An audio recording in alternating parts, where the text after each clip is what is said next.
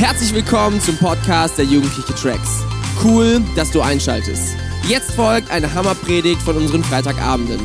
Um auf dem aktuellsten Stand zu bleiben, folg uns bei Instagram unter Tracks jeden Freitag. Viel Spaß beim Anhören. Ähm, ja, es geht wieder um den Vater äh, und Gott, den Vater vor allem. Tanja hat letztes Mal ein bisschen darüber erzählt, so auch wie so unsere Väter sind manchmal oder wie sie sein können und wie aber Gott auch ist. Und ich möchte äh, euch so ein bisschen von Gottes Liebe erzählen. Eigentlich gerade das letzte Lied, was wir gesungen haben, äh, welche Liebe.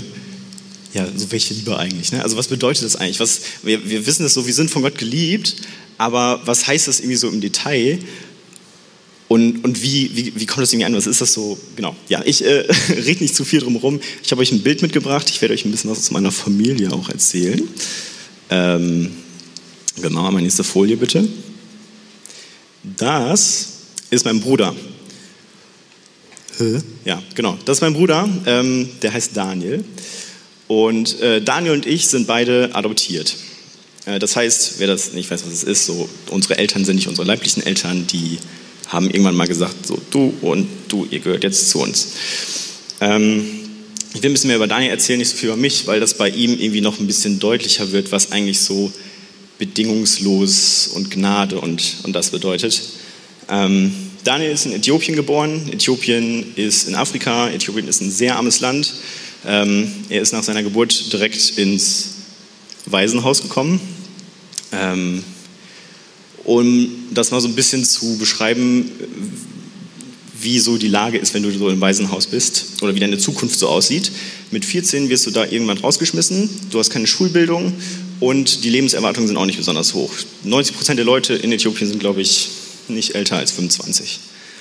Das heißt, er ist jetzt 22 und er sagte so mit, er hat auch Asthma zum Beispiel, er hätte von Glück reden können, wenn er jetzt noch da leben würde. Ähm, also wenn er da gelebt hätte und jetzt noch am Leben wäre. Ähm, aber er ist nicht mehr da, sondern als er ein halbes Jahr alt war, ist meine Mutter dahin geflogen und äh, hat gesagt, so dich nehmen wir jetzt mit und du gehörst zu uns. Und ich habe letztens mit ihm so ein bisschen darüber geredet, äh, insgesamt so über, weil, ja okay, wie ist das eigentlich so, Adoption und so, wie gehst du gerade damit um?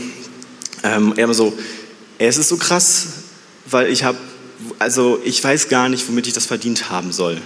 Es ist, es ist so ein krasses Geschenk, so dieser Unterschied Äthiopien, Deutschland, so ein reiches Land, so viel. Du hast hier so viel Sicherheit, du hast hier Bildung, für die du dankbar sein kannst. Und er denkt sich so, ey, also warum ich? Es sollte sogar erst ein Mädchen werden. Also meine Eltern wollten eigentlich nach mir ein Mädchen haben, aber es ist dann doch Daniel geworden. Und das ist richtig krass. Er sagt so, er, er weiß nicht, was, was er irgendwie hätte dazu beisteuern können. Ähm, gar nichts. So, und das, das ist nämlich genau die Sache. Also, das ist bedingungslos. Du hast nichts dafür getan, dass, dass das so ist. Und es war eine Entscheidung von wem anders. Es war eine Entscheidung eben in dem Moment von meinen Eltern, die gesagt haben, wir wollen dich, Daniel, wir wollen genau dich haben. Und bei Gott ist das ziemlich ähnlich. Natürlich sind meine Eltern auch nicht so die perfekten Eltern, sind ziemlich coole Eltern. Ich bin sehr dankbar, dass ich äh, bei ihnen aufwachsen durfte und dass sie immer noch meine Eltern sind. Ähm, aber Gott ist so der perfekte Papa. Und äh, genau, um das irgendwie so ein bisschen zu skizzieren, ähm, nehmen wir uns heute mal das Gleichnis vom verlorenen Sohn vor. Äh, das kennt ihr wahrscheinlich zum größten Teil. Und wenn ihr denkt, so, boah, das habe ich schon ewig oft gehört, dann lade ich dich heute ein, das nochmal dich nochmal neu darauf einzulassen. Ähm, ich kenne jemanden, der hat mit seiner Kleingruppe ein halbes Jahr dieses Gleichnis nur gemacht und äh, die haben am Ende immer noch Sachen rausgefunden, die übel krass waren. Also du weißt garantiert noch nicht alles und du wirst garantiert wieder was Neues hören. Äh, ich habe das ein bisschen aufgeteilt in äh, fünf Parts, dass man das ein bisschen besser verdauen kann und guck mal, wo du dich so wiederfindest. Also in welchem Teil du denkst, boah krass, das spricht mich gerade irgendwie besonders an oder das bin ich vielleicht, so im übertragenen Sinne. Und wir fangen direkt an mit äh, dem ersten. Das Gleichnis steht übrigens äh, in Lukas 15, fängt bei 11 an, hört irgendwo bei 20, 22 auf. Ähm, nee, Quatsch, es geht noch weiter, aber wir werden es nur bis dahin heute durchgehen. Äh, ich habe das mal Vater, gib her genannt. Äh, ich lese mal vor. Ähm, ein Vater hatte zwei Söhne. Eines Tages sagte der Jüngere zu ihm, Vater, ich will jetzt schon meinen Anteil am Erbe haben. Da teilte der Vater seinen Besitz unter die beiden auf. Man liest diesen Anfang, glaube ich, ziemlich schnell eigentlich. Man denkt so, ah, okay, der will halt irgendwie weg und so weiter. Aber er macht dann ein ziemlich krasses Statement, der Sohn, weil äh, er verlangt sein Erbe. Also das Erbe kriegt man eigentlich erst, wenn jemand gestorben ist. Und er sagt einfach zu seinem Vater, der noch lebt, so, jo, ich hätte gern mein Erbe. Also ich denke manchmal so, er erklärt ihn da eigentlich so fast für tot. Also er sagt so, er hat nicht vor, irgendwie wiederzukommen. Das ist nicht so ein, ja, ich komme irgendwie mal wieder, ich ziehe jetzt aus, aber wir sehen uns nochmal, sondern es ist eher so ein, ich habe eigentlich gar keinen Bock mehr auf dich und ich will hier weg. So, ich will mein eigenes Ding machen, ich will mein, meine eigenen äh, Ziele verfolgen. Ähm, genau, und er will vor allem auch ganz viel. Also er will eigentlich alles, so was ihm zusteht. Ähm, und das ist ziemlich krass. Also irgendwie vertraut er dem Vater wohl nicht, dass der Vater eigentlich alles für ihn hat, was er braucht. Er denkt irgendwie vielleicht so, ja, bestimmt will er mir irgendwas vorenthalten. Da draußen in der Welt gibt es so viel, dass bestimmt noch viel besser ist als einfach hier. Ähm, und er macht sich äh, da auf den Weg. Und das Ding ist, schon hier zeigt sich so, dass der Vater liebevoll ist, weil ähm, er seinen Sohn nicht zu etwas zwingt, äh, und er kriegt auch keinen Wutausbruch, so, so von wegen so, äh, ey, dann brauchst du dich auch gar nicht mehr hier blicken lassen, du brauchst gar nicht mehr wiederkommen, egal wofür du dich jetzt entscheidest. Äh, ich lösche deine Nummer aus meiner Kontaktliste oder was auch immer. Der Vater äh, gibt dem Sohn und lässt ihn gehen. So, der Vater würde, dem ist es nicht egal, was der Sohn macht. So, der würde wahrscheinlich alles dafür geben, eigentlich, dass er da bleibt, weil er ihn so sehr liebt. Ähm, aber gleichzeitig zwingt ihn, muss ich irgendwo anders hin. Gleichzeitig zwingt er ihn auch nicht, äh, da zu bleiben. Und da ist vielleicht so die Frage an dich.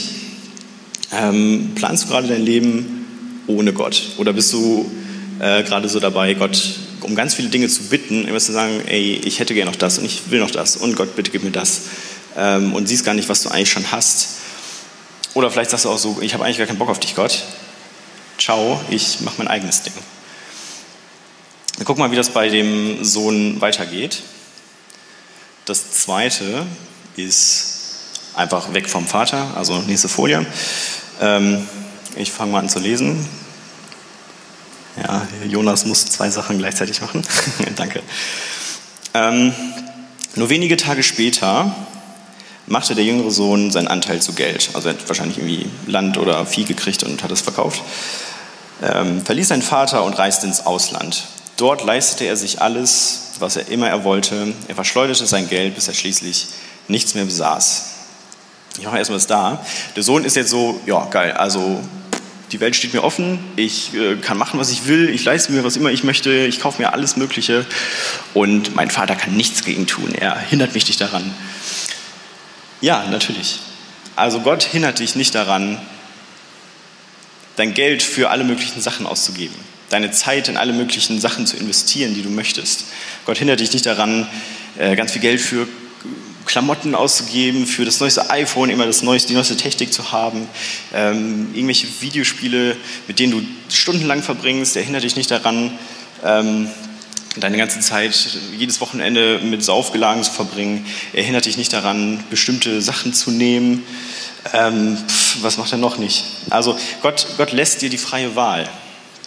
Ähm, du musst nicht irgendwie was, ähm, was leisten, er hält dich nicht davon ab. So, wenn, wenn es deine Entscheidung ist, dann ist er garantiert traurig darüber, aber er, er lässt es zu. Und wir gucken mal, wo das hier hinführt. Ähm, genau, also er, er verschleuderte sein Geld, bis er schließlich nichts mehr besaß. Da brach in jenem Land eine große Hungersnot aus. Es ging dem Sohn immer schlechter in seiner Verzweiflung bettelte er so lange bei einem Bauern, bis der ihn zum Schweinehüten auf die Felder schickte. Oft quälte ihn der Hunger so sehr, dass er äh, sogar über das Schweinefutter froh gewesen wäre. Aber nicht mal davon erhielt er etwas.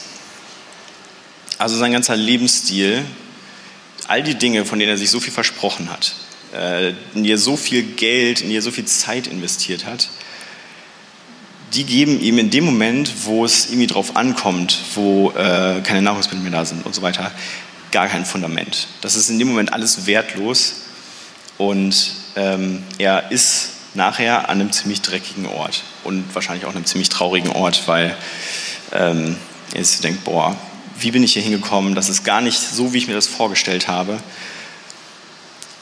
Und äh, er ist irgendwie so vom Leben verbraucht und hat am Ende eigentlich nur Hunger. Er will eigentlich nur irgendwie leben. Er will am Leben bleiben, er will überleben, er will ähm, irgendwie sich lebendig fühlen. Er nimmt sogar hier Schweinefutter, also kriegt er ja nicht, aber hätte er gerne, weil er einfach irgendwas braucht, was ihm, was ihm irgendwie wieder Leben gibt. Ähm, und genau, das ist vielleicht ein Ort, wo manche von euch schon mal waren, wo manche von euch vielleicht gerade sind, das dir irgendwie bekannt vorkommt. Wie auch immer das aussieht, ob das was ist, wo du gerade mega traurig bist, ob das was ist, was du gerade mega bereust oder ähm, du an irgendeiner Stelle bist, wo du merkst, krass, irgendwelche Dinge, irgendwelche Entscheidungen, die ich getroffen habe, irgendwelche Sachen, die ich mache, immer wieder, die halten mich gerade gefangen an einem Ort, der noch blöder ist, als bevor ich damit angefangen habe. Also das ist ja die Situation hier gerade so. Der Sohn verspricht sich sehr viel davon, weg vom Vater zu sein und ähm, am Ende ist er irgendwo, was, wo es noch schlimmer ist, wo er denkt so, boah, das ist äh, gar nicht das, was ich wollte. Wenn du dich fragst, wie kommst du da wieder raus und auch wie der Sohn da wieder rauskommt, äh, gehen wir mal weiter. Und das ist, würde ich sagen, so die wichtigste Entscheidung, die der Sohn überhaupt treffen konnte. Ähm, ich lese wieder vor. Wo sind wir denn hier? Da. Ähm, da kam er zur Besinnung. Ähm, bei meinem Vater hatte jeder Arbeiter mehr als genug zu essen. Also sogar die Arbeiter von seinem Vater hatten einfach mehr als genug. Ähm, und ich sterbe hier vor Hunger. Ich will zu meinem Vater gehen und ihm sagen, Vater, äh, ich bin schuldig geworden an Gott und an dir. Sieh mich nicht länger als deinen Sohn an, ich bin es nicht mehr wert. Lass mich bitte als dein Arbeiter bei dir bleiben. Wie gesagt, er trifft hier wieder eine Entscheidung. Und das Interessante ist eigentlich, dass es genau die andere Entscheidung ist, die er am Anfang getroffen hat. Also es ist genau das Gegenteil. Er trifft diesmal eine Entscheidung für den Vater und gegen all die Sachen, die ihn jetzt dahin gebracht haben, wo er ist, gegen dieses, dieses Leben, wovon er sich so viel erhofft hat. Ähm, das ist, das finde ich so krass. Also es ist wirklich die, am Anfang gegen den Vater, er geht weg, er sagt, mit dir will ich nichts zu tun haben und jetzt merkt er, ich brauche den Vater, ich will da wieder hin, weil eine andere Hoffnung habe ich gerade nicht. Und gegen die ganzen Sachen, die er vorher so toll fand. Dafür musste er sich aber eben auf den Weg machen. Also er kann jetzt nicht bei den Schweinen sitzen bleiben und sagen so, pff, ich hoffe, dass jetzt irgendwie was passiert, sondern er äh, muss da irgendwie weg. Er kann auch nicht gleichzeitig bei den Schweinen sitzen und irgendwie beim Vater sein. Ähm, das funktioniert irgendwie auch nicht. Also er muss irgendwie von den ganzen Sachen, wo er reingestolpert ist, eine Kehrtwende machen und umdrehen. Und ich stelle mir das so vor, also da steht er so einfach, ne? er, er kam zur Besinnung, so als wäre das so der erste Satz, der danach rauskam, der in seinem Kopf war. Ähm, ich stelle mir das eher so vor, dass er die ganze Zeit so überlegt, auch auf dem Weg nach Hause dann, jo, was sage ich dem Vater eigentlich? Also ich habe alles, was er mir gegeben hat, in den Dreck gezogen. Alles, mit, mit dem ich beschenkt wurde, das habe ich überhaupt gar nicht genutzt, das habe ich verschwendet.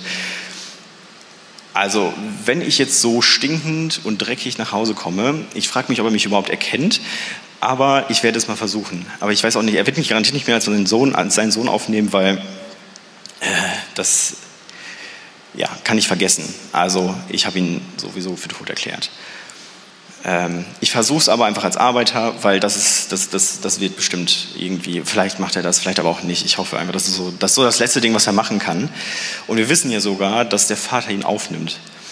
So, und manchmal habe ich das Gefühl, also so in meinen eigenen Gedanken, äh, aber vielleicht kennt ihr das auch, äh, dass, dass wir sogar noch einen Schritt weiter gehen, obwohl wir wissen, dass Gott dass Gott uns wieder annehmen wird, weil wir wissen, wir sind geliebt und Jesus ist für uns gestorben, was Dominik gerade gesagt hat, so, das gilt.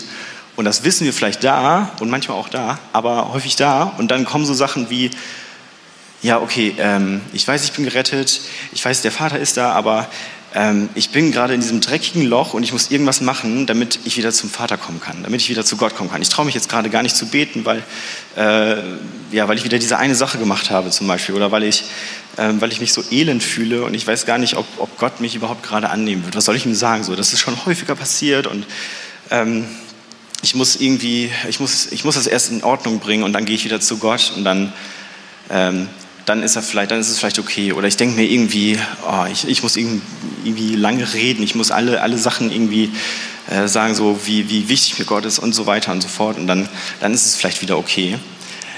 Ähm, Nein, hallo? Also was, was ist denn das Problem? Die Sache ist so irgendwie, also das kommt jetzt gleich. Also es ist so, so, so, so, so, so ein Ding. Wir wissen eigentlich, Gott nimmt uns auf, aber wir haben das Gefühl, wir müssen immer was machen noch oder wir müssen irgendwas tun oder wir müssen erst wie noch irgendwelche irgendwie, irgendwie gute Dinge tun, damit die schlechten Dinge, so will ich gar nicht drüber reden. Ist, äh, darum geht es nicht. Das ist nicht das Evangelium.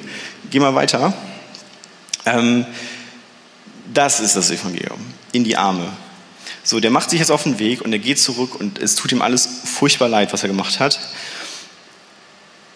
Und geht zurück zu seinem Vater. Der erkannte ihn schon von weitem, voller Mitleid, lief er ihm entgegen, fiel ihm um den Hals und küsste ihn.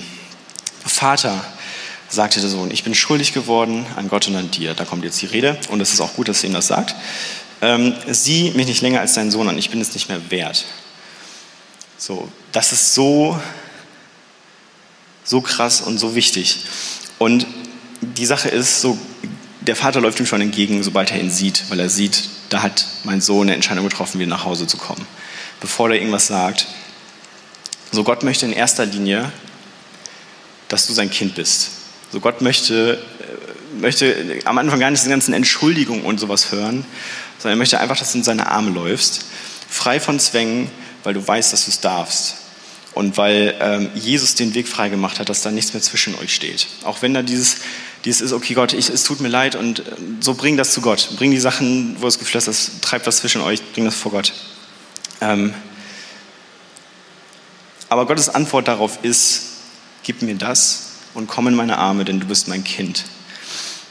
Und auch wenn ich das, was, wenn ich das wieder mache, so was, wenn, wenn das wieder passiert, Gott, ich will dir nicht wehtun, dann bin ich immer noch hier und warte auf dich und stehe mit offenen Armen und will dich wieder aufnehmen. So, er macht es dem Sohn, er nimmt ihm den schwersten Teil ab, weil er läuft ihm entgegen. Er steht da nicht. Und sagt so, ja, pff, mal gucken, was er jetzt sagt, mal gucken, ob er mir was mitgebracht hat. Äh, und dann gucke ich mal, was ich mache, sondern er läuft ihm entgegen. Und das ist eine Sache, die hat man damals als Jude nicht gemacht.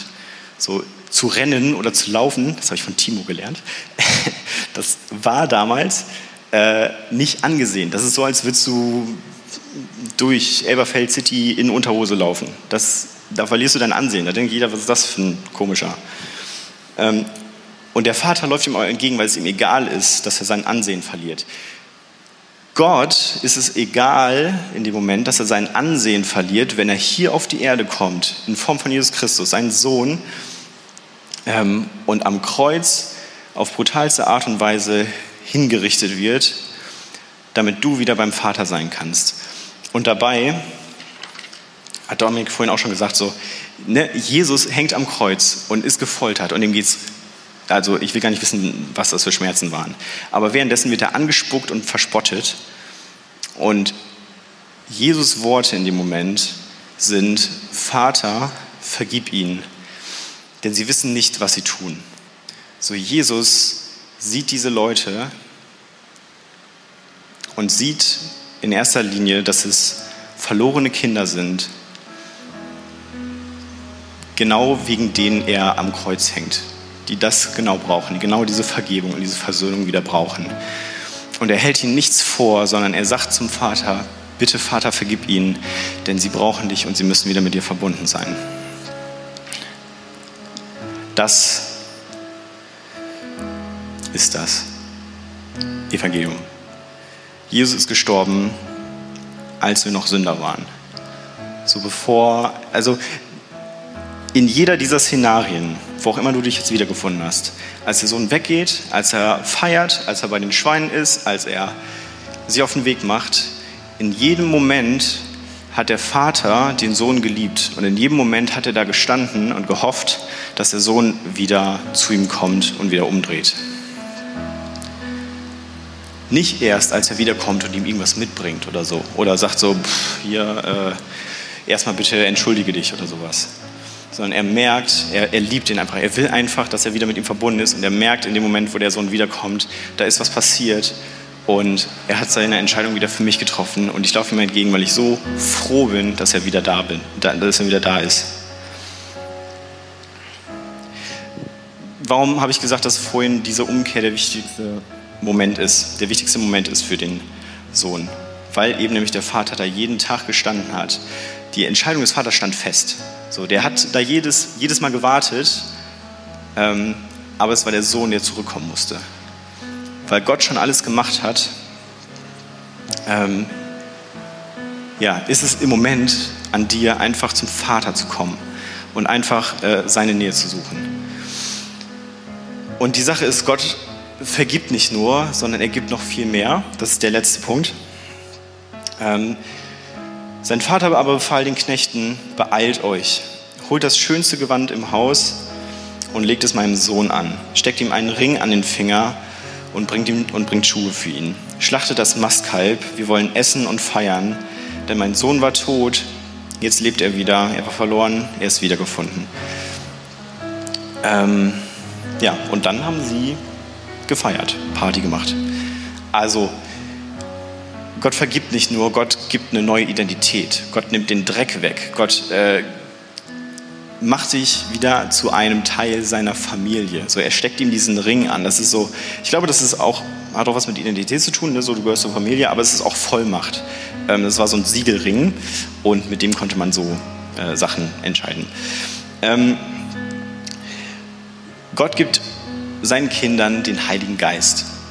So, und mit dem sind wir befähigt, Dinge zu tun. Mit dem haben wir alles, was wir brauchen. Mit dem haben wir jemanden, der uns immer wieder daran erinnert, wie gut Gott ist und der uns immer wieder daran erinnert, wo wir hingehören, dass wir zu Gott gehören und dass wir zum Vater gehören und nicht irgendwo anders hin. So auch wenn, also das heißt nicht, dass man nie wieder was falsch machen wird. So, es kann sein, dass man auch wieder Fehler macht, so, ne? aber ähm, der Heilige Geist erinnert uns daran, so hey, das war jetzt nicht der richtige Weg, du gehörst zum Vater. So, und wenn, wenn du das so begreifst, wie gut Gott ist, wie herrlich er ist, wie groß ist, wie tief, wie verschwenderisch, wie unerschütterlich, bedingungslos, wie gebend und geduldig und entgegenkommend, skandalös und freundlich seine, seine Liebe ist. So, dann wird dich das irgendwie verändern. Und es wird dich nicht so, so lassen, wie du bist. Also es gibt auch einen Vers, den habe ich mir noch mal so halb aufgeschrieben, der ist jetzt nicht auf einer Folie oder so. Ähm, äh, wer seinen Bruder nicht liebt, in dem ist die Liebe des Vaters nicht. Also das ist kein äh, Liebe deinen Bruder, sondern das ist so ein krass, die Liebe des Vaters befähigt mich dazu, meine, meine Geschwister zu lieben, meine geistlichen Geschwister, andere zu lieben. Das ist das, was dich verändert. Und ähm, genau, um das ein bisschen deutlicher zu machen, erkläre ich, erzähle ich noch mal ein bisschen was von meinem Bruder. Du kannst noch mal das Bild äh, da gerne dran machen. Ähm, der war vor ein paar Jahren äh, in Äthiopien, um sich mal zu, anzuschauen, wo er herkommt, so das Waisenhaus und was da eigentlich so abgeht. Ähm und es war krass, weil ihn das verändert hat, weil er gesehen hat, was er eigentlich alles bekommen hat und wie groß so diese Gnade ist, die er eigentlich bekommen hat. Das ist so, also er hat mir gesagt, das kann irgendwie nur, das kann irgendwie nur von Gott kommen, sowas. Das kann nur Gottes Gnade sein. Und er ist voll begabt so in Sachen, er kann sich Sachen richtig gut merken und er kann auch, ähm, er kann auch gut mit Worten umgehen. Das heißt, er kann auch Leute von Dingen überzeugen, von denen sie vielleicht vorher nicht so überzeugt waren ähm, und so weiter. Und er hat das vorher nicht so genutzt. So in der Schulzeit, er hat sich auch gerne mit Lehrern angelegt, aber er hat irgendwie gemerkt, krass, ich habe voll die Chance bekommen und ich möchte das nutzen. So, und ähm, jetzt nutzt er das, so, seine Begabung und das, was er, was er vom Vater sozusagen gekriegt hat. Ähm, das nutzt er. Er, äh, er, hat angefangen, irgendwie Sprachen zu lernen. Er hat, äh, studiert jetzt an einer richtig krassen Uni, irgendwie eine der besten Unis Deutschland für, Deutschlands für Jura. Es ist nicht leicht, aber er hat gesagt, er möchte sich investieren, er möchte das nutzen und es nicht verschwenden. Ähm, Genau, und vielleicht ist er irgendwann dadurch auch ein Segen wieder für andere und kann anderen helfen. Das macht er auch jetzt schon zum Teil, die eben ähm, naja, nach Deutschland kommen und so weiter und Hilfe brauchen. Ja, und auch wenn er sowas wie das Studium und so nicht schafft und wenn, wenn das irgendwie zu krass ist und daran scheitert, dann ist immer noch klar, er ist immer noch das Kind meiner Eltern und immer noch mein Bruder. So daran ändert sich nichts. Seine Identität in der Familie ist klar. Und so ist es eben auch bei, bei Gott. So deine Identität, wenn du zu Gott kommst, dann bist du sein Kind und dann steht das fest, auch wenn du dir mal einen Fehl Fehltritt erlaubst. Die Frage ist jetzt so ein bisschen, was machst du damit? Und hm, ja, das passt ganz gut, glaube ich, zu dem Lied, was jetzt kommt. Ähm, was machst du damit? Meine Herausforderung für dich, nicht nur für heute, nicht nur für morgen, sondern für die nächste Zeit oder für immer eigentlich. Ähm, komm heute zum Vater. Und das heißt nicht einfach nur, ähm, ich gönne mir freitags und sonntags in den Gottesdienst, Gott möchte eine persönliche Beziehung mit dir. Und wir erleben Gott im Lobpreis und wir erleben, dass er hier ist und dass er hier Wunder tut. Ähm, aber Gott möchte es nicht nur hier belassen, sondern er möchte dir jeden Tag begegnen. Überall. In deinem Zimmer, wenn du alleine bist, im Bus, wenn du unterwegs bist, äh, in der Schule, wenn du Maske trägst, wann auch immer. Ähm, genau. Und ich teile das mir so ein bisschen auf, je nachdem, wo du dich jetzt in diesen Sachen wiedergefunden hast. Ähm, wenn du das noch nie so gemacht hast, wenn du noch nie äh, irgendwie gesagt hast, okay, ich will irgendwie Gott in meinem Leben, ich will Zeit mit Gott verbringen, ich möchte überhaupt mal irgendwie wissen, wer dieser Gott ist. Ähm, oder ich fühle mich gerade, als wäre ich bei den Schweinen und ich muss irgendwie wieder zu Gott kommen, weil ich da voll weggekommen bin. Ähm, dann kannst du das festmachen und es ist nicht kompliziert. Ich will es auch nicht überkomplizieren. Äh, es reicht eigentlich das, was der Sohn gesagt hat.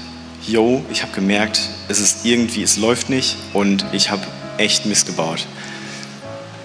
Oder vielleicht ist es auch einfach ein Gott, ich brauche dich gerade. Ähm, wir haben sonst ein Gebet, was wir zusammen hier beten, aber wir machen es diesmal so, dass es in der Instagram Story zu sehen sein wird von äh, Tracks vom Tracks äh, Instagram-Kanal.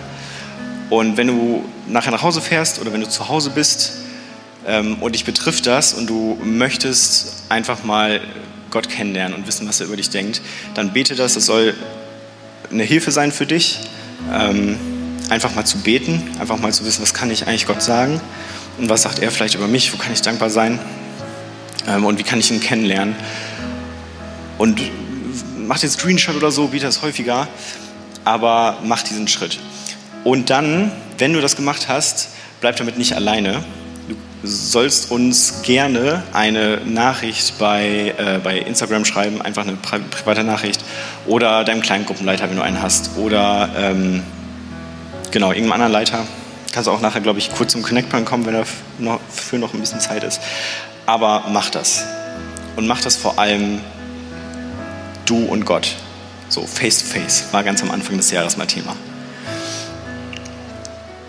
Wenn du dich eher so gerade beim Vater fühlst und gerade so, äh, so da bist, so, jo, ich erlebe das gerade voll und ich erlebe, wie Gott irgendwie coole Dinge macht. Äh, ich, ich, ich merke, wie Gott mich liebt und das ist richtig gut.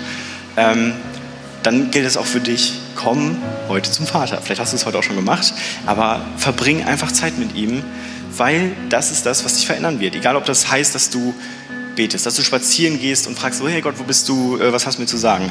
Ob du äh, dir eine Bibel-App, äh, die Bibel-App runterlädst und schaust, äh, welcher Bibelplan, was spricht mich gerade an, was ist gerade vielleicht meine Situation, in der ich bin, an der ich sitze und ja, was sagt die Bibel dazu? Ähm, was sagt Gott mir dazu? Was, was will Gott mir vielleicht sagen? Oder du hörst dir Lobpreis an und hörst dir mal an, was andere über, über Gott so singen. Ähm, oder machst selber Lobpreis oder was auch immer. So, es, es gibt ja grenzenlose Möglichkeiten, wie Gott dir begegnen kann. Ähm, ja. Genau, also komm, komm heute zum Vater und mach das persönlich. Und schieb das nicht auf.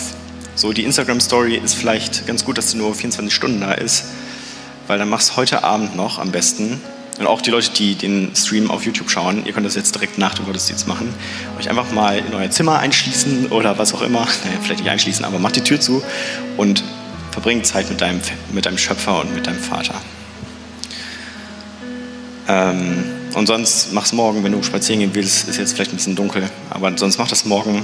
Aber mach es auf jeden Fall und lass es nicht vergehen. Lass, geh nicht einfach hier raus und sag so, okay, jetzt mache ich wieder mein Leben, sondern äh, sei dir bewusst, dass Gott immer da ist, immer wartet und an jedem Punkt einfach Zeit mit dir verbringen will. Jo, ich habe keinen Timer, ich weiß nicht, wie, viel ich drüber bin, aber ich bete noch eben kurz. Ähm, genau.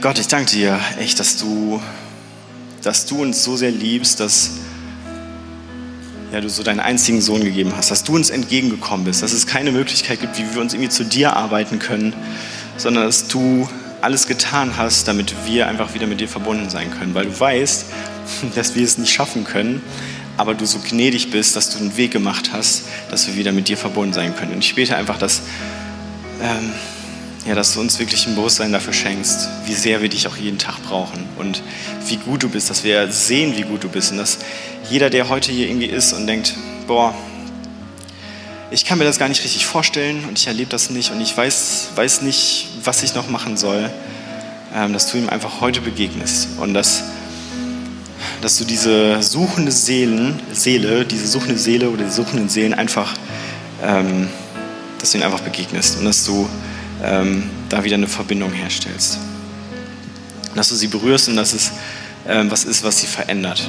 Und dass sie einen Hunger bekommen, der ähm, der sie immer weiter in deine Beziehung führt und in deine Gegenwart, ähm, dass sie irgendwann nicht mehr fragen, so Gott, was kannst du mir noch geben, sondern dass sie fragen, Gott, was möchtest du mit meinem Leben machen? Was möchtest du durch mich machen? Sowas, ähm, wofür möchtest du mich gebrauchen? Ähm, und das in so eine Dankbarkeit übergeht. Danke Gott, dass du wirklich ähm, alles gegeben hast und dass du uns liebend entgegensiehst, dass du gute Gedanken über uns hast und dass ähm, dein erstes Anliegen ist, ja, mit uns wieder verbunden zu sein, dass wir deine Kinder sind. Ja, Amen.